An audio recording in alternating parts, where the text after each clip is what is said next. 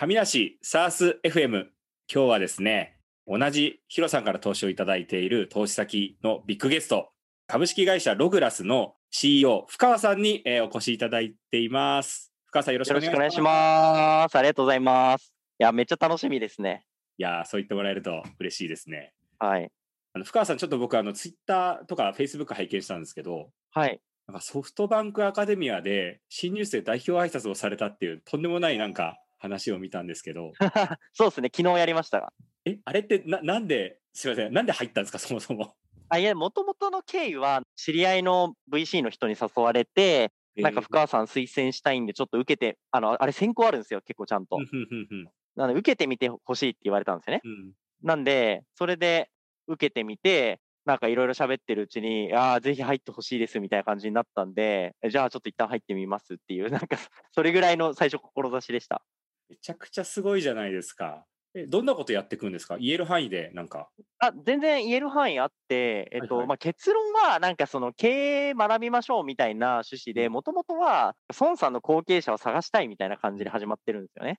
まあ、なんで、もう12期ぐらいやってて、内容としては、例えば Yahoo とか LINE とか、あと PayPay とか、ああいうなんかこうビジネスのその基盤を使って、あのどうやってこうソフトバンクを育てていくかのアイディアをこう出すであったりとか、あとあのソフトバンクでやってるマネジメントゲームって昔からずっとやってる、なんかいわゆる起業家がどうやって意思決定するかを、まあ、人生ゲームみたいなもんなんですけど、うんあのモノポリーみたいなやつなんですけど、うんそういうのをやって、ここでこういう意思決定してればもっと資産増やせたのにね、みたいな。こうそういうシミュレーションゲームをやってみたりとかっていうのを、まあ、1年間何回かのコンテンツに分けてやるっていう、そんなやつになってますね。へえ、すごいですね。でもなんか、周りの入学される方の資産も高そうだし、ものすごい経営者としてもいい学びありそうですね。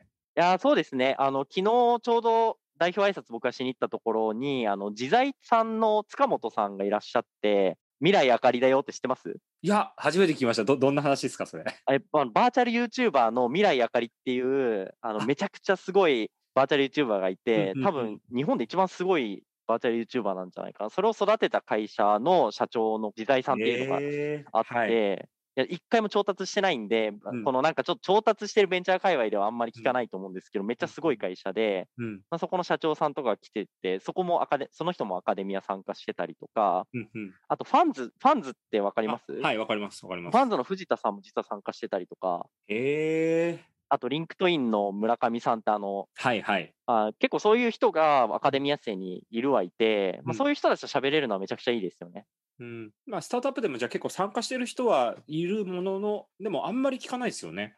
そうです。あ、でも Anyflow の坂本さんも参加してますよ。あ、そうなんだ。意外といたら近くに、意外とあいますよ、なんそういう意味では。いや、でもそんな中で、そんな、あの、いろんな有名人の中で、深川さんがこう代表挨拶を孫さんにするって、もうなんか、すごい存在になっちゃいましたね。いや、でも、うん。いや、面白かったですね。なんか、昨日は、あの、ソフトバンクの、ソフトバンクグループって、あの、うん意外と調べてる人マジですごくて、まあ、ソソフトバンクビジョンファンドの孫さん、ソフトバンク、あの、通信のテレコムの代表のみ宮内さんかな、うんであったりとか、あと、ZOZO の代表の方とか、あと LINE の出沢さん、社長とか、うん。なんかそうそういう人たちが全員来たんですよ、昨日、うんオフラインで。うん。で、むちゃくちゃでかい会議室通されて、ソフトバンクで一番でかい会議室入らされて、うん。そこでプレゼンするみたいな感じだったんですよ。うんで、も、僕ここ行ってソ孫さんすぐそこいるみたいな 感じで、はいやーこ、いや、正直、なんか、喋ってることは普段と一緒で、ログラスこういう理由でやってますみたいな話とか、うんビジネスモデルこういうのですみたいな喋るんですけど、いやー、もうあそこに座ってる人たち1時間抑えるだけで何億こう動動いてんだろうみたいな。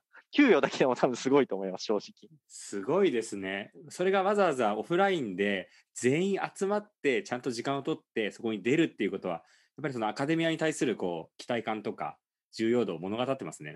最終的にでもログラスさんとソフトバンクが何かこう一緒にやってこういうことやっていったらいいんじゃないかみたいなアウトプットにやっぱりなるんですか？それとも自由なんですか全然。あーそこは多分正直ないかなと思ってて、もううん僕の視座を上げるためだけにアカデミアは参加してますね。なるほど。すごい。またなんかその辺の話も後日いろいろ聞かせてください。いえいえ、ぜひぜひ。では、ちょっと本編的な話に入るんですけど、なんかログラスさん、昔から少し見てる中で、やっぱりその、い、きなり出てきて、いきなりすごい角度で、いろんないい人材集めながら、めちゃくちゃこう、急角度で伸びてってるようなイメージが外から見るとあってですね。えーはいはい。なんかログラスさんのそのそもそもの企業ストーリーみたいなところからちょっとあの聞いてみたいなと思うんですけど、はい。さんあれですよね、もともと投資銀行とかに最初入られてやってたんですよね、いろいろ。そうですね。最初はそんな感じですね。でなんでなんかこう起業しようと思ったんですか？ああ、でも起業自体はずっとやりたかったんですよね。キャリア関係なく。もう大学生ぐらいから、あの、起業したいなと思ってて、あの、最初はなんか塾作りたいなとか、あまあ、いや、受験終わった直後って勉強に結構目が向いたりするんで、塾作りたいなと思って、あの、一橋の友達とちょっとなんか教室借りてちょっとやろうかって話をしてたりとか、まあ大学3年生ぐらいからは、あの、普通にちゃんとスタートアップも当時実はやってて、人材紹介のスタートアップやってたんですよ。うん。新卒の学生をリクルートさんとか、まあ、ああいう大きい会社さんに紹介して、あのフィーをいただくっていうビジネスを当時やっていて、その時はもう本当にしんどかったですね。ビジネスモデル的にすごく労働集約的だったんで、すごい頑張るけど収益はまあそこそこみたいな感じだったんで、うん。まあ楽しかったです。すごい楽しかったし、ベンチャーってこういうもんなんだっていう感覚はありましたけど、やっぱりそのスケールさせるって難しいんだなっていうのを当時学んで、うんまあ、僕もあのじそれは自分の会社ではなかったんでうん、自分の会社をいつかやるんだろうなと思いながら社会人スタートはしてましたと。うんこの領域に決めたのはもう結構明確で、僕、新卒が2016年なんですよ。うん。もう諸岡さんに比べたらペイペイで申し訳ないんですけど、本当にいや。いや、そんなことない。2016 年に、えっと入社をして、まあ、あの2016年って働き方改革一気に進んだ年だったんですよ。うん僕と同世代ぐらいの某広告代理店の方が、ちょっとまあ、こう、過重労働とかで、こう、あまあ、みたいな話があったと思うんですよ。うん当時、自ら命を絶ってしまうみたいなのがあって、あれは結構私的には衝撃で、まあ、単純に自分の同世代がそういう社会の重圧に、こう、おある意味押しつぶされたわけですよね。あ。うんで、まあ、東大出身の方だったんで、超エリートですよ。もうある意味、超エリートで広告代理店みたいな。いうところが、まあ、そういう事件によって、社会の働き方が変わるっていうパラダイムシフトですよね、僕にとっては。で、その時私、その投資銀行では月200時間ぐらい残業してたんで、200時間って結構すごくて、毎日朝8時に出勤して、夜2時まで働いて、うんで、その後土日もフルで出勤するぐらいの勢いなんですよ、200時間って。いや、ほそれなんか、本当かと思ったけど、本当なんですね。本当ですよ、本当。本当にあるんだ、その世界。頭おかしくて、でうんもうなんかそういうこう、働き方をしてた中で、まあぶっちゃけ僕、パフォーマンス1年目低かったんですよ、投資銀行の中で。あ、要は、あの、はいレーティングっていうその評価制度があって、うん、まああなたは同期の中で上位何パーですみたいなのが出るんですよね。えー、あそこまで出るんだ、はっきり。はっきり出ます。で、それでボーナスがマジで5倍以上変わるんで、すごい。え、ちなみに、その1年目だとどのあたりだったんですか、お母さん。えっと、僕多分同期で下から数えた方が早かったです。多分、同期20人ぐらいしかいないんですけど、うん多分15番とか16番とか、そんぐらいだったと思います、正直。あ、そんだけもうめちゃくちゃハードワークして頑張って一生懸命やって、結果的にそのぐらいだったと。まあ、それ1年目の話ですよね。そうなんです、そうなんです。で、あの、ハードワーク、あそうですね。で、僕、結論、睡眠時間を削りまくって、命を削って働くのがあんまり正直得意じゃなかったんですよ。他の人に比べてですけど。うん多。分、常人に比べるとむちゃくちゃ得意なんですけど、うん。なんかその中ではそうでもなかったんだけれども、なんかその2年目にその働き方改革みたいなのが始まって、なんか人間として最低限度の睡眠時間を取れるようになったんですよ。1日6時間、7時間とかは。なるほど。で、そしたら急にパフォーマンス良くなったし、まあなんかこう仕事に対する熱量もすごい上がって、うん。で、あの、すごい難しいプロジェクトにアサインしてもらって、すごくあのパフォーマンスが出るようになって、2年目はもう多分トップ3ぐらいに入ったんですよね、点数的にも。うーん、すごい躍進ですね。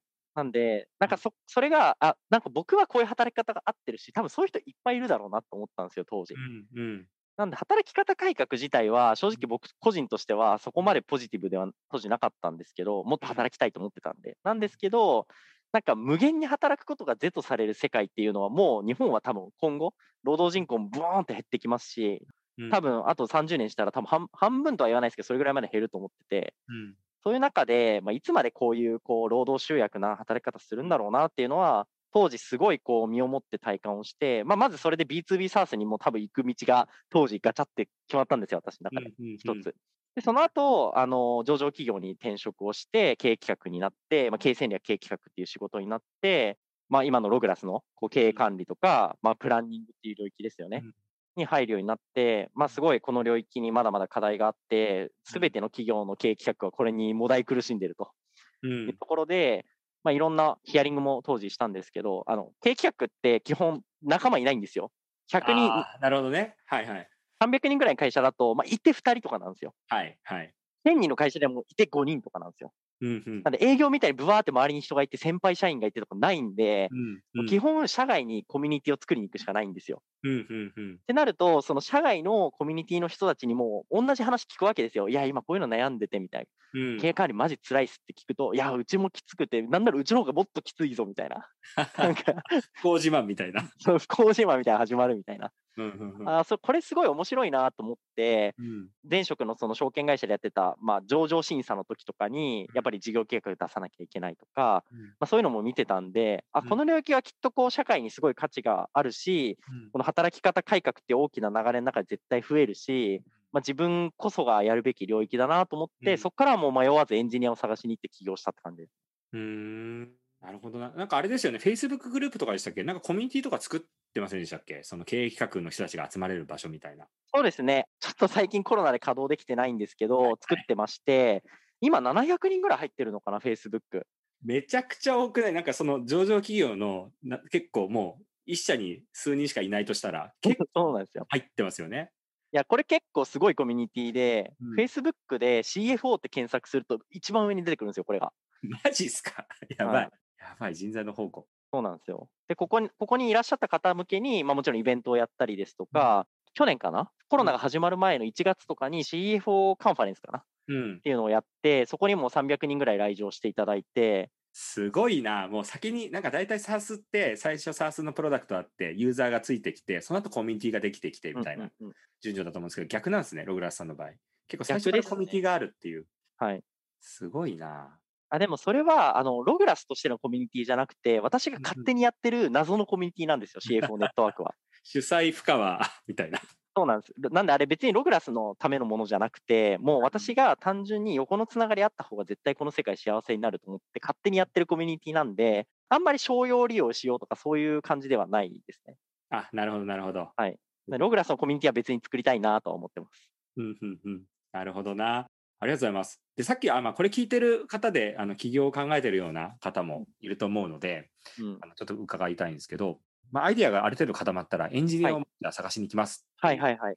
言ったってことで、まあ、みんな、ほぼほぼみんなひ一人目のエンジニア探すのめっちゃ苦労してると思うんですよ。うん、いやー、マジで大変だと思います。え大変でした、深川さんの場合も。いや、正直めちゃくちゃ大変でしたよ。あ、そうなんだ、イメージない。なんかスマートにそこもすんなり。いやいやいやいや、そんなわけないじゃないですか。え大変でしたよ。いや、でも坂本さんに入ってもらうまではすごい大変で、うんうん。まあ、期間としては短かったですね。3ヶ月ぐらいかかりましたと。はい。で、えっと、最初のよその坂本さんに入ってもらうまでの期間、僕はどういうことやったかっていうと、うん。まずですね、前職の社内のエンジニアにそういうの興味ないですかって声かけて、社長に怒られるってところからスタートしました。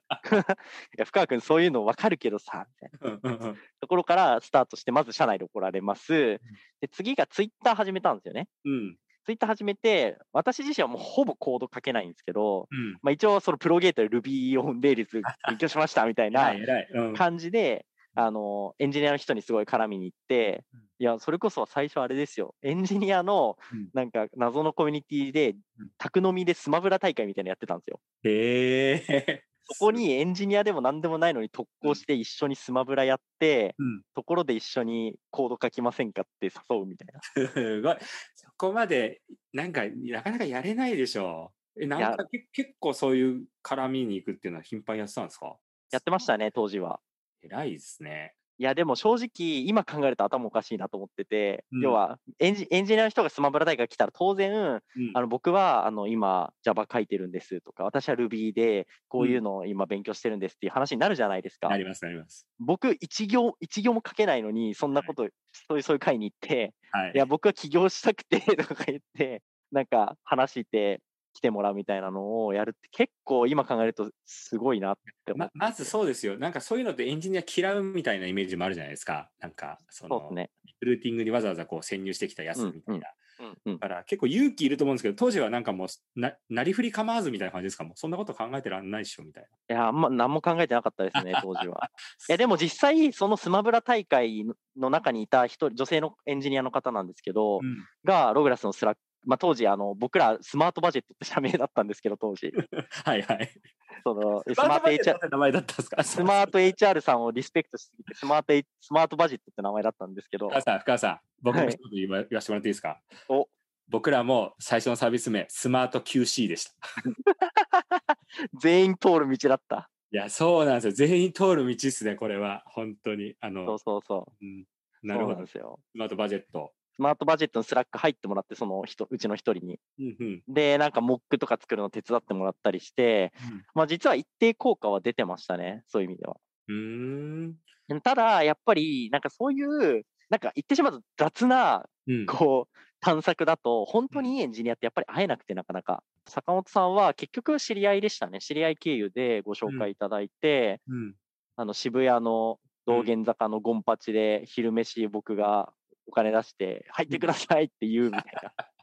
え、なんかそれってもう坂本さんの前のなんかこう、レピュテーションというか評判をもう聞いてて、会った瞬間に口説きに行った感じなんですか、それともちょっとずつこううん深めてたんですか、いや、これ結構ひどい話があって、はいはい。あの、その私の大学の先輩うん。てかこれもう言っていいと思うんですけど、インキュベートファンドの、はいはい。あの、清水さんって、ゆきさんっていう、はいはい。まあ、ビズリーチ出身で、うん。その後インキュベートファンドのあの広報をやってる方なんですけど、その方経由で紹介してもらったんですけど、清水さんが突然、あ、清水さんに僕はいいエンジニア知り合いいないですかって僕は聞いたんですよ。うん。そしたら、あ、ちょうど今日会った人いるって言って、まさか履歴書をダイレクトで僕に送ってくるっていう。あもちろん本人の問い取ってますよ。はいはいはい。取ってますけど、うん履歴書突然送られてきて、あ、なんで僕はその履歴書を読んで、あうん、これは絶対ログラスに来てほしい方だなって思ってたっていう意味では、まあもちろんそうですね。会った瞬間来てほしいっていう感じではありましたけど。うん坂本さん、僕もなんか一回、その CTO 像どう、CTO ってどんな人種なんだろうっていうのを知りたくて、まあ、広はい瀬さん、3人ぐらい紹介していただいたんですけど、うそん。の中のお一人だったんですけど、はい。めちゃくちゃいいいい人ですね。うんうんうんとにかく。そうですねなと思ったし、うん、なんかやっぱり考えてる、その、視座が、やっぱり経営者の視座で考えてらっしゃるなと思って、うん。言い方捕まえましたね。そうですね。いや、本当にそれは私の多分、まあ、創業して、まあ、うん。2年経ちますけど、の最も大きな成功の一つだとは思っていて、うん。なんか、CTO っていろんな像があると思うんですけど、その中でもやっぱり最初って、とにかくエンジニアの方に来てもらいやすいカルチャーを作るとか、うんうん。あとエンジニアがこう働いてて気持ちいい雰囲気を作るとかっていうのが何よりも大事だと思ってて、うん。あのこれ、あれなんですよ、私の最初のなんかこう思想として、ビジネスサイドを超ミニマムにして、エンジニアを増やすっていう思想でうんうん。組織作りしてて、うん。もうそれやりすぎて、今僕めっちゃしんどいんですけど、あの めちゃくちゃしんどいんで、ビジネスサイドの人にぜひ来てほしいんですけど、今うち11人いて、ビズ3エンジ8なんですよ。あ、めちゃくちゃ偏ってますね。いいいいですね。でも初期の偏り方としてはすごい。そうなんですよね。なんです。で、坂本さんがやっぱりそこの採用を主導してきてくれて、今も採用頑張ってくれてるんですけど、やっぱりなかなかうん採用にフルコミットできるエンジニアっていないんですよね、世の中に。うん。やっぱり人に会うの相対的に苦手な人種が多いと思いますし、うん人種だと思いますし、なんかこう、採用活動って苦しいんですよ、やっぱりうん。人にこう、自分の会社をアピールし続けるっていう行為自体が。うん。なんで、それがなんか、ちゃんとできてるのは偉いなって思ってますね。うん、じゃあ今あれですか、坂本さんの自分のリソース配分でいうと結構採用がじゃあもう半分以上。いや、もう9割ぐらいじゃないですか？すごいっすね。はい本当に経営者だ。はい。ねだと思いますね。はい。かで、実際今、あのビジネスの方が自分が苦しいみたいなこと言ってましたけど、はい。お母さんもういっぱいいっぱいなんですか？結構。あそうですね。なんで僕最近はもうリソースを採用に振り切ろうっていうところで採用の面談入れまくってる感じなんですけど、そっちに今時間使ってるっていう状態ですね。今だと、えーどんなポジション、ログラさんだと絶賛募集中なんでしょうか？いやーもう100億パーセールスですね。あ、セールスなんだ。なるほど。まあ CS ももちろん募集してますけど、やっぱりなんか CS はなんかログラスの性質上結構経営企画に興味ある方とか経験者の方が結構来てくれてるので、うん。どっちかというとセールスかなと思ってます。ね。うん。なんか、ログラスさんのその、セールスとかビジネスサイドの人に求められる要素とかってどんなものがあるんですか？結構経営企画っていうと割と、なんだろうな、財務とか会計とかそういうところに明るくなきゃいけないのかなとか、なんかそういうのってあります、あ、それはそうですね。もう明確にログラスのセールスの難しさっていうのが、あまあ、セールスとかビジネスサイド求められる要件って3つぐらいあるかなと思ってて、1つ目が、これ、まあ、スマート HR さんの営業とかもきっとそうだろうなと思ってるんですけど、うんやっぱりなんかその、いわゆるセールスフォースとか、うん。なんかハブスポットとかと比べると、なんか売り上げに直結する領域じゃないじゃないですか、うんある意味。かつ、なんかすごいコスト削減ですって感じでもないんですよね。っうんてなってくると、なんでログラスを入れなきゃいけないのかっていう ROI を分かりやすく相手にこう訴求する力、うん。これはすごい求められるなと思っていて、よく僕これ表現してるのが、ふえっと、富士急ハイランドとディズニーランドどっち行きたいんですかってなった時に、ディズニーランド行きたい人ってなんでディズニーランド行きたいかって結構む説明するの難しくないですか？いや今言われてなんでなんでだろうと思っちゃいましたもん。いや、なんか、例えば、すげえスピードの速いジェットコースター乗りたいみたいな。なった時に、富士急って行くと、このドドンパは始まって 0. 何秒で何百キロまで加速します、G を感じられますみたいな、うんそういう機能の説明めっちゃ書いてあるんですよ。うんで、富士急行く人はまあそれを求めてますと。うん一方でディズニーランド行くと、あの、シリキュートゥンドゥはこういう伝説があってじゃな、みたいなところから始まるじゃないですか。うんうんいや、あれって結構大事で、ああいうストーリーテリングから始まるんですよ。うんで、乗る人は、その、なんだろう、ガシャンガシャンするジェットコースターというか、まあ、なんかフリーフォール乗り物に乗ってるんじゃなくて、シリキュートゥンドゥの呪いに立ち向かってるんだみたいな気持ちになるわけですよ。うんそれがすごい大事で、ログラスはディズニーランド売りをしなきゃいけない製品だと思ってるんです、そういう意味では。うんうんなんで、1個目のその、なんだろう、まあ、ROI をしっかり語れるっていうのは、まあ、未来を語れる、世界を語れるみたいな能力が大事かなと思ってて、うんなんで結構青臭い人の方がいいかもしれないですね、そういう意味では。ああなるほど。あまりテクニックに寄ってるよりはちゃんとこううん、思いを伝えられるようなタイプ？そうですね、初期はまあ特にそうかなと思ってますと。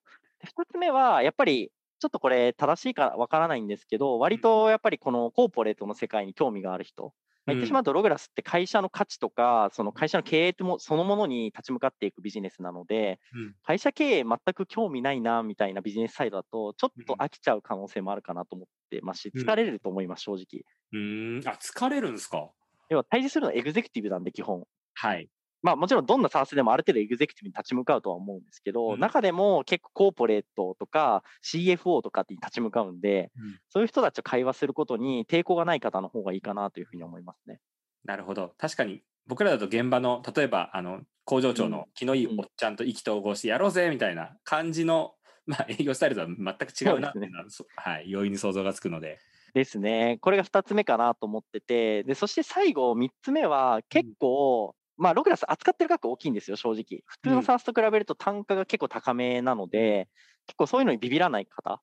うん。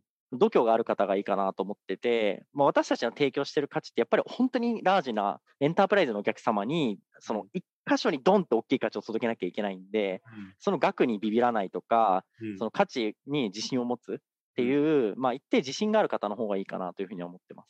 うん。じゃあ結構前職でも高いものを売っていたうん。方とかの方がどちらかというと合いそうですね単価とあもうそうです。相対的には合うと思います。うん。いいなログラスさん。単価高いんですもんね。すごいね。羨ましいなと思って。いやいや、あの、価値に対しては安いですよ。あさすが。素晴らしい。そう今の切り返しがもうプロですね。いえいえ。えじゃあ深川さん今って結構あの社数も、ね、有料で結構入られてるって書いて,、はい。はい。これってじゃあ、今のところは深川さんがほとんど売ってるんですか？えーほとんどというか100%僕ですね。パー深川さんだはいすごいじゃあ今今セールスの方ってゼロですか？あ、いや、実はですね、最近一人、あの、まあ、若手の方ではあるんですけど、めちゃくちゃ優秀な方が一人入ってくれたんで、その方に徐々に今、セールスの権限以上してってるっていう形です。いやーその人が一人目売れたらもうこれはなんか社内的にもすごいお祭りですねそうなんですよね。だから早く一件、こう、素晴らしいお客様を見つけてきてほしいなというところですかね。いやーすごい面白そうあじゃあちょっとセールスの話聞いたんで CS の話も聞いちゃってもいいですかねぜひぜひ、はい。なんか売るところも結構まあその単価も高いですし対峙する人たちも結構エグゼクティブなので、まあ割とこう営業もがっつりやって、まあ時間は結構かかるんですかね？かかる時間かかります。かかるんだ。まあその分、えーかなりこう高い単価で売って、でその後のオンボーディングみたいなのって誰にやるんですか ?CS の方って。うん。えっ、と、これは、基本は経営企画の方を相手にオンボーディングをやるっていう形になりますね。ああ、なんかすごいす通過でもうなんかちょっと教えたらすぐ使いこなすみたいな状態になりそうだなって素人目に思っちゃうんですけど、僕らだとあのリテラシーがそんなに高くない現場の方、ああ、はいはいはいはい。経営企画の方、賢いしスマートだし、みたいなイメージなんですけど、なんか、はいコーディングとかの難しさとか大変さってあるあります？うーん、これは正直会社様によって差が結構あるかなと思っていて、おそらくそうですね、使いこなす速度は速いですし、むしろ学びすぎて、あの、あそこまだちょっとベータ版なんですみたいなところ触ってエラーめっちゃ出すとかもありますね。そういう意味では早い気がします。いや、でも今のなんか話聞いて面白いなっていうのは、なんか向こうの方がむしろ自分たちを飛び越えて、自分たちのイメージを飛び越えて、こうあるべきでしょみたいなのをすごい出てくるユーザーさんなのかなっていうイメージが今あって。はい、そうですね。そこはあると思います。ただ、ログラスのちょっと特徴的なところとしては、結構その経営企画の方が他部署と関わる、その他部署と関わるところに使う製品なんですよね、ログラスって。なんで実はアカウント自体は経営企画と各事業部長にも空きますと。うんうん。なんで、各事業部長側の、えっと、リテラシーという観点では、あの、この経営企画の領域に関してはそこまで当然、財務の知識とかもそこまでないので、うん割とそこのオンボーディングは大変ですね。あ、なるほど。でも、プロダクトピッチで拝見しましたけど、もうこう入力したらそれが吸い上がっていくみたいな、そうですね。すごい楽ですよね。あれ、メールでわざわざ Excel 送ってとか、共有してとかやらなくていいんですもんね。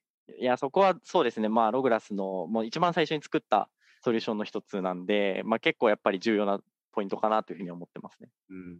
わかりやすかった。いや、深川さん、ピッチ上手ですよね。本当にうまいな。いやいや、何言ってるんですか ?IVS 優勝者が何言ってるんですか？いやいやいやいや、あのね、いやロログラ僕がピッチ、この人マジでうまいなっていうのは、まあ当然スマート HCL の宮田さんとか上手なんですけど、うん。あの、架け橋の中尾さんはいはいはい。とログラスの深川さんは、カンペ読まないんですよね。あ確かに。何も見ずに喋るれるんですよ。うん。で、僕とかは、あの、カンペ読みながらこうやってたので、はい。あったんですけど、この二人はですね、あの、何も見ずに、めちゃくちゃ上手にプレゼンできるんで、ちょっと僕かなわないなと思ってます。いやいやいや、そうでもないと思いますけど。な中岡深川かみたいな感じですよ、本当に。自分の中では。いや、でも、あれです。僕はなるべくピッチは暗暗記とは言わないですけど、喋る内容ちゃんと覚えるようにしてますね、やっぱり。うーん。あの内容全部覚えられます？なんかピッチするときってどんな風に準備するんですか深川さん。あえっと、僕はまず、あの、ノーノートの、紙の、普通の紙のノートに、あの、スライドの箱をバーっと書いて、ここにこういうスライド作る。で、その横に喋る内容を bullet で書くんですよ、最初。うん。で、縦にこうノートに書くじゃないですか。そしたらそれを今度横にするんですよ。まあ、こうか。横にするんですよ。はいはい。でそうすると何が起きるかっていうと、まあ、そのスライドに書いていた内容が今度は横になって、まあ、ヒ historical になるんですよね。うんうんうん。横軸をあの喋る順番、うん縦軸を感情の機微っていうのにして、うんここで感情を盛り上げてもらう、ここで収束していくっていう、その感情グラフみたいなのをそのスライドの中にブワーンって書くんですよ。うん。そうすると、ここでは感情を込めて喋る。うんここでは、あの、ちょっと落ち着いて喋るみたいなピッチの構成をよくやりますね。すっごい tips ですね。え、めちゃくちゃいいな、それ。これ結構一般的らしいですよ、でも。あ、そうなんだ。はい。あの、ポルの、はいえっと、鴨さんもそういうこと書いてます。すでに出てるんです。いや、これノートにしてくださいと言おうと思ったけど、あるんだ。そうそう、ポルの鴨さん書いてるんで、僕ちょっと、あの、これは受け売りになっちゃうんで、ちょっと、はい。いやいやいや、知らない人も多いと思うんで。あ、ちょ、ちょうど僕もあの、アクセラレーター応募してはいる、おー、あるんで、ちょっと使います。ありがとうございます。いや、そうですね。うんでも僕結構もともとあの、あれなんですよ、世界史とか、そういう暗記系得意なんで、結構暗記するの得意なんで全部覚えますね。すげえな。いや、もう僕30、今年7なんですけど、どんどん覚えられなくなっていってるんで、羨ましいって思いながらなるほどな。はいあ。りがとうございます。そしたら、ちょっと深川さんって、社内で何してるのみたいなこと聞きたかったんですけど、うんこれって基本はじゃあ、まあ、セールス、ビジネスサイドのせい、主にセールスと、あと採用って感じですかね？今はほとんどそうですね。あと、まあもちろんファイナンスとかやる場合、ファイナンスもやるんで、その辺が多いかなと思いますね。もう今、業務の3割はセールス、さ4割は採用、残り3割が、まあ、雑務ですよね。リーガルとか、うんあの、そういう細かいところやってるっていう感じです。うん。あれ、プロダクトはもうあれですか？深川さんが見てるわけじゃないんですか？プロダクトはもうほぼ私は見てないですね。あ、坂本さんですか？あ、いや、えっと、別に PDM の方が実は1名入ってて、まだあのシークレットで出してないんですけど、はいはい。はい、めちゃくちゃいい方が1人来てくれたんで、その方にお任せしてますね。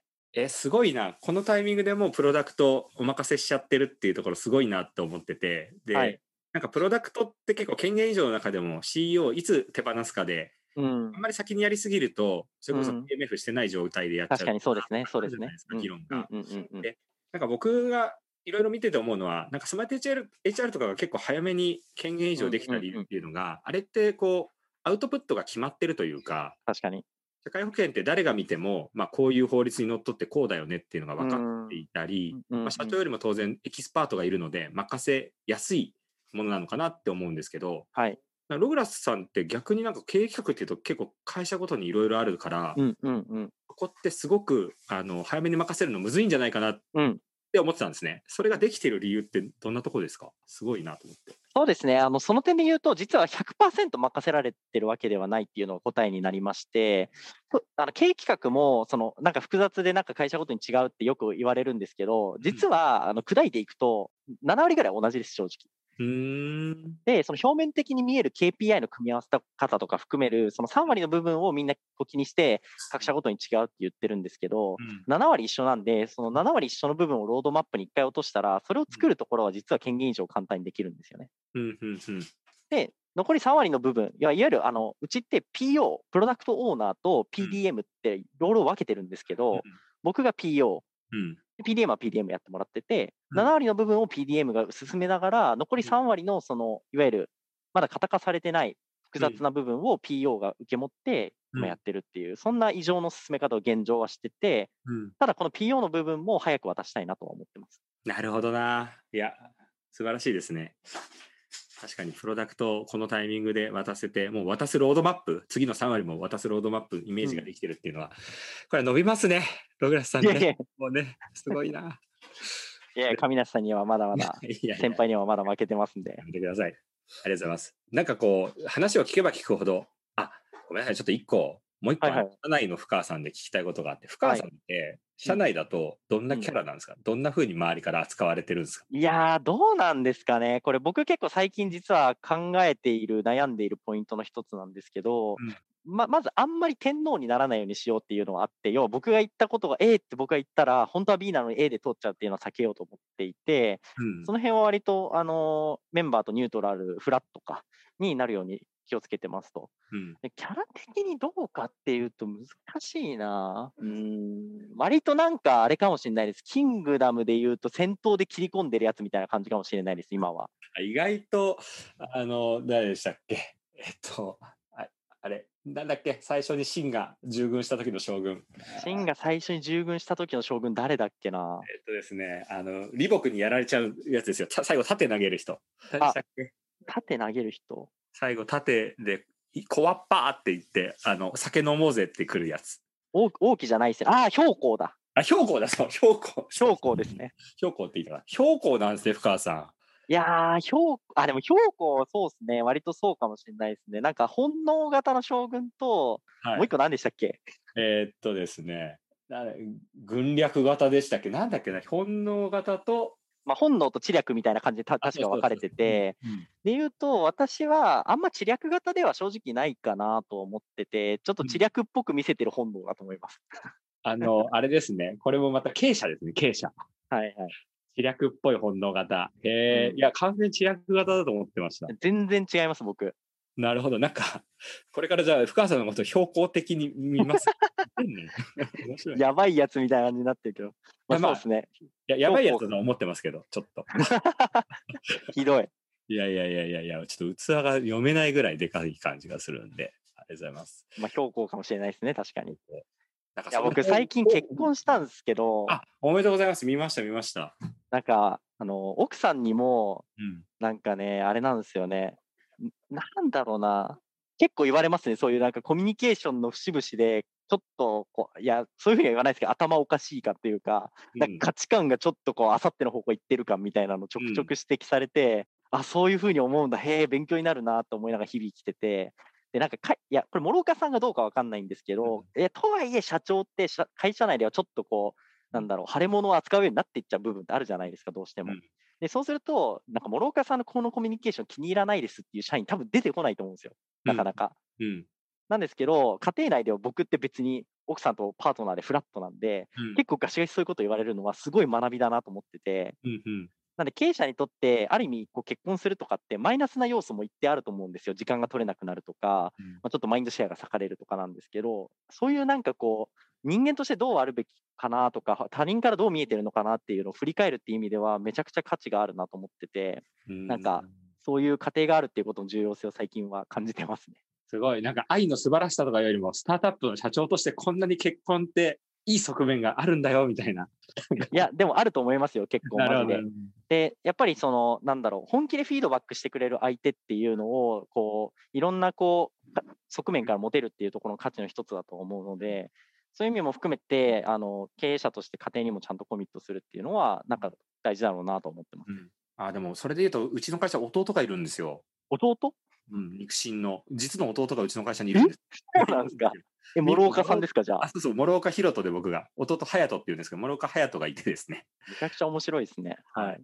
2019年の4月ぐらいに、あの、うちの会社に入って、で、うんまあ、自分の父の会社を継ぐ人がいなくなってるんで、今、状態として。はい、だからはい。弟が戻るんで、もう、あの、この後、えー退職する感じにはなるんですけど、うん、まあ、彼がだからこの2年間ぐらいずっとやいてくれたことで、うん。あそう本気のフィードバックくれるんですよね。言いづらいあ、こと。それめちゃくちゃいいと思いますね。うん。なんかこれは、えー良くないからこう改めた方が絶対いいとか、うん。逆になんかこう、ここは自信持っていいよって、う逆に。ん。うん。全然、あの、間違ってない。まあひうん。あの、プライベートだとヒロトはって呼ばれるんで、ヒロトは間違ってないと思うみたいな。うんなんか両方くれたんで、すごいそこは助かりましたね。いや、そうですね。なんで、すいません、なんかさ最初の質問にちゃんと答えてなくて、すいません、申し訳ないんですけど、どう会社内で扱われてるかとか思われてるかで言うと、まあ多分その先頭突きってなんか開拓している人っていう扱いなんだけれども、その社内におけるコミュニケーションっていう観点で言うと、結構僕ズバズバ言うタイプなんで、もう結構バシバシこいつくんなみたいな風に思われてると思いますね。そういう意味では。なるほど。まあ、難しいですよね。そのなんかみん、僕なんかみんなに結構好かれたいみたいな八方美人みたいなところがあって、逆にああ、言えないところがあるんですよ。いや、全くないですね、僕それ。あ、すごいな。いやでも僕、諸岡さんのコミュニケーションスタイル逆に尊敬してて、要はあ他人から愛されるとか、うん他者から悪い、こう、ある意味いい、いいも悪いも含めて、なんかちゃんと吸収できる人間性だと思うんですよね。すごくいい人っていう、うんこう、感じがすると思ってて、それを私は結構尊敬してて、逆に僕それ全然できないんですよね。ああ、でも深川さんになんか、そうですね、深川さんにこう、アドバイスとかっていうと結構僕ももうあんまりできない、なんか深川さんの方が全部上みたいな感じがいや、そんなことないです、ないです。わかんないけど、でも僕はなんかこうそうですね、自分があんまり自分に自信がないので、結うん構自分はできないっていうところから出発してるから、割と受け入れますけど、でも、うん、このままでいいのかなって、もうちょっと深川さんみたいなスタイルにすごい憧れがあるので、なんかいやいや慣れないものにすごい憧れるところは。いや、そうだと思います。ないものねだりだと思いますね。経営者って多分常に隣の芝と戦う仕事じゃないですか、ある意味。うん。うん。なんで、僕自身はやっぱり亀梨の諸岡さんっていうその一つのこう、まあ、アイドルですよね、偶像みたいなものにすごいあいいなと思ってる部分もありますし、まあ、スマートエイジャーの宮田さんのああいうスタイルも素晴らしいなと思ってますけど、じゃあ自分がそうなるべきか、どうなっていくべきかっていうのは、本当に日々悩んでる経営像みたいな、経営者像みたいなものですよね。あの、前田ヒロさんみたいな、あの、なんか文句というか、そうというか、うん。よ、ヨーダみたいな、うん もう最後あれになれたらいいなとは思うんですけど。いやー、でもあれになるの結構しんどいと思ってて、あれもうエスパーみたいなもんなんでね。エスパーみたいな、もう、そうですね、まあ、き経営してるとあのスタイルでいけるかっていうとなかなか難しいかもしれないですね。いや、前田博さんのあれ真似できないと思いますよ。あれコピーできないからこそ価値があると思ってるんで、はいはいはい。そうなんだよな、うんあのスタイルいないんだよな、本当にな。なんなんでしょうね。なんかど、どんと構えているとも違うし、うん。応援してくれる、チアアップしてくれる感じとも違うし、うん。なんなんでしょうね。ヒロさんってなんであんな魅力的なんでしょうね。なんかそれ、今度1時間ぐらい、あの、ヒロさんの投資先集めて、ヒロさんについて語る会やっても面白いかもしれない 新興宗教みたいになってる。そっか。もう、前田ヒロ教なんだな、多分な。うん、そうですね。それはぜひまた別にやりましょうよ。お願いします。じゃあ、ちょっと、あの、あと2つぐらいのテーマがあるんで、まあ、これは、すごいなんかあの、深川さん、話聞いてると、やっぱり、うまくいってるなっていう感じがするんですけど、それでも、いろいろこう大変なこともあったと思うんですけど、なんか、ハードシングスみたいなもので、まあ、言える範囲で大丈夫なんですけど、なんか、ハードシングスってありました？よね。そうですね。まあ、やっぱりちゃんとあるはあって、まあ一番私たちがあんまり外に公にしてなくて、僕としてはすごいハードだったのは、やっぱり創業メンバーが1人辞めたことかなと思ってますね。あの、3人創業メンバー一緒に始めて、えっと、3人中1人がちょっと体調崩して辞めちゃってますと。で、なんか、それはなんかいろんな要因があったので、ここでああだったこうだったっていう話をしてもしょうがないと思うんですけど、やっぱりスタートアップの最初のメンバーが残り続けるのって、まあ、シリコンバレーでも言われてる通り確率的にはすごく低いうんですし、まあ、上梨さんも創業メンバー辞めてるとかあると思うんですよ。なので、ただそれって、なんか統計としてはまああるよねっていう 価値観で語られると思うんですけど、いざ当事者になるとやっぱきついですよね。一緒に会社をこう、一から作ろうって言って、志を共にして、まあ、ある意味、スタートアップを一緒に始めようっていうメンバーって優秀な人が多いと思うんで、それなりの立場を捨てて来てくれてるのに、まあ私は経営者としてそれに応えきれなかったのかなと思っちゃったりとか、まあ、本人の人生として本当に良かったのかなって思うっていうのは、うんやっぱりありましたよね。プラス、それがちょうどコロナのタイミングと重なったんですよ。うんコロナがボーンってきて、まあ、今までその、なんだろう、こう、コロナ前に集めていたお客様候補の会社とかが全部軒並みコロナとかそんな状況の時にスタートアップと関わってる暇なんかないとうんいうふうになったので、それが2020年の3月とか4月とかそれぐらいですよね。うんその頃はむちゃくちゃしんどかったですね。ああ、なるほど。え、どどうやって、まあでもその離れ離れになるというか、船を降りるって決断されて、当然、深川さんも坂本さんも結構こう、ズーンと、まあそうですね。どどうやって乗り越えた乗り越えたというか、まあ、うーん、そうですね。いやでもかなりやっぱり深夜まで議論をしました。価値観のすり合わせというか、うん。その、まあ、さ3人いたうちの1人、だから僕と坂本以外のもう1人のメンバーが降りるときに、なんかこう、なんでこの船を彼は降りるんだっけと、それが僕たちにとってはどうなのか、その本人にとってはどうなのか、うんそしてその、なんかその3人の関係性の未来にとってどうなのかっていうのを結構議論をして、会社のためだけではなくて、うん。本人のためにどうかっていうところもすごく重視しながら、うん。えー議論をその僕と坂本ではしましたし、うんその本人に伝えるときも、あの、すごく言葉を選んでなん、なんで僕たちはこういう考え方をしているのかっていうのをちゃんと丁寧にうん。伝えるっていうことをちゃんとやった結果、まあ、今、今でも本人とは連絡取ってます。そういう意味で言うと、あの、仲違いで終わってなくて、うん。まあちゃんとあの、連絡を取り続けてますしうん、あの、最近調子どう？っていう話もするような中ではあるので、まあ、良かったかというと良くなかったとは思うんですけど、うんでももうなんかそういう、こう、綺麗に、こう、お互いちゃんと納得できるようにしていくっていうことで、まずは乗り越えた。で、あとは事業を伸ばすしかないっていうところでやってきたっていう感じかなと思いますね。うん、なるほどな。でも、多分僕ら最初から起業してずっと会社にいて、この先もうん10年、20年やっていく中で、そういう、うんこう、別れっていっぱい来ますもんね、この先もね。いいやー、でしょうね。じでも実はうちまだその1回だけなんですよね。そういう意味では。なるほど。なんで。やっぱり、まあもちろんそういう場場面は来ると思うんですけど、うんなんか多分エントリーコストをし必死に払うことだろうなと思ってて、うん何かっていうと、そういう不幸な別れ方をするっていうことは、うん何かしらエントリー、まあ、つまり入社していただくときとかに、見極めきれなかったネガティブポイントがあったとか、なんかそういうことがあるはずなんですよ。本人のこう希望にうちの会社が即してなかったとか。うんなんで、その経験をもとに、ログラス社はもう多分、スタートアップの中でも随一の、その入社するときに、あらゆるコストを払って、お互いの納得度を高めるっていうのを今やってますね。うん、なんか具体的にどんなことやってるんですか？えっと、具体的には、まあもちろん、いわゆる普通のインタビューに加えて、あの、必ず、エンジニアであれば副業を必ず挟んでますね、うちは。あつまり、もうワークサンプルテストみたいな形で入社してもらって、ログラスの雰囲気を感じてもらう、ログラスもその人のレベル感を見極める、雰囲気を見極めるっていうのを必ずやっているし、ビジネスサイトも必ずワークサンプルテストやってます。うん。なので、セールスであればロープレやるとか、うん。カスタマーサクセスであればオンボーディングのこう疑似体験してもらうとか、いろんなやり方で、そのお互いの業務のこうレベル感とか測ったり、仕事のやり方を測ったりってことをやる。プラス、まあもちろん本人の同意を取ってですけど、リファレンスチェックを必ずうちはやります。うーんそうすると、あの、一人の候補者が出てきたときに、入社するまでの、その、時間って、大体2、3ヶ月とかですか？そうですね。まあ、いやでもそうですね、2、3ヶ月かかりますね。うんうん、実際どうですか？その副業、最初に面談していいなと思って、お互いいいなと思ったら副業とかに進むと思うんですけど、はい。うん。実際進んだ後はほぼほぼ、なんかミスマッチがなく、あの入社がほとんどなのか、それとも本当に、こう、お互いどちらかが合わずに、やっぱり違うねって言って気持ちよくここで別れるっていうのが結構多いのか、実際どうですか？まあ、で言うと、あの副業とか業務委託してもらっうん。ても、意外とそこからあのお互い合わないねってなるケースも結構あると思ってます。うんうんうんで、え正直、それはあの私たちがまだまだ未熟な部分もあるかなと思っていて、まあ、入ってもらって、ちゃんとオンボーディングプランを敷けなくて、なんかちょっとうまく業務が回らなかったりとか、うんまあ、あとコミュニケーションのズレが発生してしまって、あの折り合わないケースもありますし、まあ、逆に業務委託をして、もうこれはもう入る未来しかないっていうふうになって、もうバババッと入社が決まるっていうケースもあるので、うん。まあそうですね、業務委託したらスルスルっといくかでいうと、意外とそうでもないと思います。なるほど。じゃあちゃんとチェック機能としてはすごくいい働きをしてるっていう感じあ、それはもうそうですね、そう思います。あでもありがとうごこれは考え方次第だと思ってて、コストすっごいかかるんですよ、正直。やっぱりその魂をすり減らして仕事にぶつかって、お互い見極めしなきゃいけないんで、うん。うーん、まあ私たちも何人までこれやるんだろうねって議論を社内ま社内ではあ、やってるんだ。そそうですよね。確かに。うんただ最初の15人ぐらいまではやるって決めてます。あ、その決めはでも現実的かもしれないですね。ですね。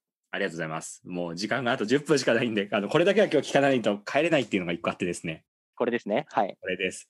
えーケイデンスと最近 SARS 界隈でちょこちょここうワードとして出てくるようになってると思うんですけど、えーヒロさんが紹介したブログで、あの SARS はケイデンスで回すのがいいみたいな、うんえーことでブログで紹介されてましたけど、とこれってまあし四半期に1回このマーケティングイベントを作ったりして、そのはいイベントに向かってセールスとか、えー開発とか社内のえー力とか方向性を一気に集中してうんやっていこうという、まあ、ビジネスのリズムを作っていく考え方だと理解してるんですが、はいこれを実際に実践してる、まあ、僕らぐらいの、えーシリーズ A 前後のスタートアップってあんまり聞いたことがなくて、はい。そうですね。で深川さんあのやられてるってことなんでちょっとこれについて自由に今日は語ってほしいなと思って。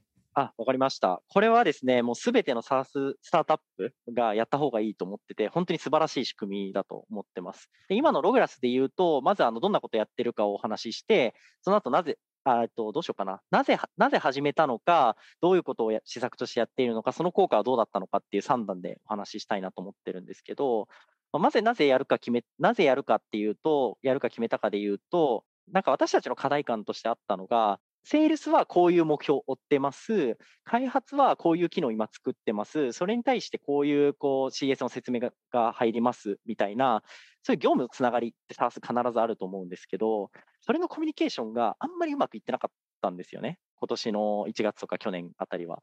なんで、え、なんかこの機能もう出たんですか？やばいやばい CS の案内文作んなきゃみたいな。っていう、なんかちぐはぐが起きていた中で、これなんとかなしないとまずいなっていう感覚があったっていうところが出発点になってます。とケイデンス経営のえどういう施策をやっているかでいうと、私たちログラスは、セールスセクション、PR、マーケティングセクション、ファイナンスセクション、開発セクションっていう4つのセクションに切って、あの今、ケイデンス経営っていうのをやってますと。で、あの具体的に、まず一番最初に決まるのはセールスです。何よりも先にセールスの目標を決めていて、四半期で、まあ、基本的には MRR ですよね。新規 MRR を何百万円獲得しますっていうのを決めますと。で、そのセールスを達成するために、こういうリードに対してこういう機能を訴求しなきゃいけないので、開発にはこういう機能を作ってほしいですっていうのをオーダーしますとうん。で次に決まってくるのが開発ですねうん。そのケイデンスの、セールスケイデンスに従って開発は、じゃあ次のイベントまでに、次の四半期末までにこういう機能を必ず、私たちはですね、GA って言っていて、まあ、あのリリースのことを GA って言ってるんですけど、えー必ずリリースまで持っていける、すべてのお客さんにリリースできるまでのレベル感にこの機能を持っていきますっていうのをコミットしていただく。で、開発がその決まると、あじゃあ、その開発が終わったタイミングでリリースされた機能を次の PR イベント、例えばログラスで言うと5月スタートなんで、5、6、7月が四半期の終わりで、じゃあ7月の次の8月の中旬とかに PR イベントをやるんですよね。その PR イベントでこの機能を出すっていうのを PR マーケチームが決めて、まあ、イベント動画であったりとか、イベントコンテンツを詰めていって、イベントを決めていきます。うんで、最後、ファイナンスですよね。で、これぐらいのトラクションが出て、こういう機能が出てて、こういう満足度、まあ、PR ができていたら、まあ、これぐらいのこうファイナンスができるであろうっていうのが、あの最後に決まってくるっていうような4つのケイデンスをつなげて今、ぶイベント運営をしていってるっていうのが今のログラスの流れになってますとうん。で、これを決めることによって得られた効果としては、まず四半期に1回キックオフっていうのをやるんですよ。すべてのセクションが。うんでそのすべてのセクションのキックオフで非常に明確な、まあ、ある意味 OKR ですよね。うんうん OKR の進化版だと思ってて、 cadence って。うんあのどういう objective と key results を目指しますみたいなものが超明確に決まるので、みんな迷わない。もうこれを四半期やるんだっていうのが明確に決まってう、んそこに向かって走り出せるでかつあの、セールスって結構目標に対してショートしそうだったらなんか頑張るじゃないですか。はい。結果ショートしたとしても、まあ、頑張るっていうこうインセンティブが生まれるんですけど、開発って結構これ難しいんですよね。うん。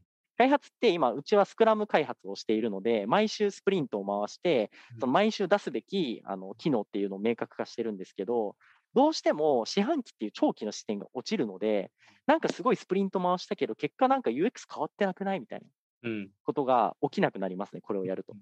なので、セールスとか、まあ、ビジネスサイドからの期待値と開発でやっていることがすごくシンクするようになるので、うん。なんかそういうこう超長期の目線で見た時の経営という活動っていうのがすごく効率化されて、全員がモチベーション担保されやすいっていうところが、まあ、すごく今うまくいっているのでうん、これは超おすすめです。上梨さんでもやってほしい。なるほど。ありがとうございます。あのトレジャーデータの太田さんとかが結構日本にも、はいまあ、メディアとかで答えていて、あのうんセールス中心の組織を作るみたいな考え方が、ジャーデータの場であったと。はい。はい。ログラスもあれですか、今の話で言うと、セールスが出発点じゃないですか。じはい次これだけ売りたいからみたいな。うんなんか、そこはもう全社的に、セールスがその掲げたものに対して、まあ、納得してもらうためのいろんな調整とかミーティングが必要だと思うんですけど、まあ、そこを中心に添えようみたいな。あ、もう完全にそうです。うんうんうんもう言ってしまうと、なんかその ARR10 億とか20億なるまでは、綺麗事言ってない、とにかく結果出した方がいいと思ってるんですよ。うんうん。だからもちろんビジョン大事ですし、プロダクトのロードマップとかも大事だし、何もかもが大事なんですけど、やっぱりインパクトのない、まあ、インパクトを世の中に出せてない製品、会社っていうのは何を言っても綺麗事になっちゃうんで、とにかくセールスだっていうのをうん社内ではインプットしてますね。うん、なるほど。まあ、ARR とかで見ると、まあ、そこに CS が入ってきたとしても、こう継続するために何が必要だみたいな話をする。うんまあ、万人にとってフェアな指標には確かになってくるんだろうなっていうのは、すごいイメージができるので。おっしゃる通りですね。で、これって実は超長期的に、まあ、私たちバリューに LTV ファーストってバリューがあって、顧客価値を最大化するのは何なのかっていうのを考えたときに、ARR がでかい会社のプロダクトの方が絶対的に良くなるんですよ。うん、これ自明だと思ってて、うん投資できる額が変わるんで、うんなんでお客さんにとっても売り上げが伸びていることは好ましいことなんですよね。うんなので、私たちはもう本当、ひるむことがなく、トップラインを伸ばすことが、すべてのものにとっていいことであるっていうふうに解釈して、今やってますね。めちゃくちゃシンプルですね。確かにその通りだ。最終的にはお客さんに返ってきますもんね。そうですね。なので、なんか、ご利用し営業をするっていうのを間違ってると思ってるので、LTV を意識した ARR、質の高い ARR をちゃんと作りましょうっていうところをうん、ログラスは今徹底してやってますね。うん。うんうんなんかこれからそのケイデンスを始める会社さんがいるとして、まあ、うちもこれから本格的にやっていきたいなとは思うんですけど、なんかあのここでつまずくぞとかここがすごくあの大事な、えーうん最初にこういうことを決めた方がうまく回るよとかなんかアドバイスがあったらぜひお願いしたいなと。ありがとうございます。理由と、あの、さっきセールス起点って言いましたけど、セールス目標ってまあ割と誰でも簡単に決められるんで、えっと、PR マーケティングのあのイベント仕込みをちゃんと専任者つけてやった方がいいと思いますね。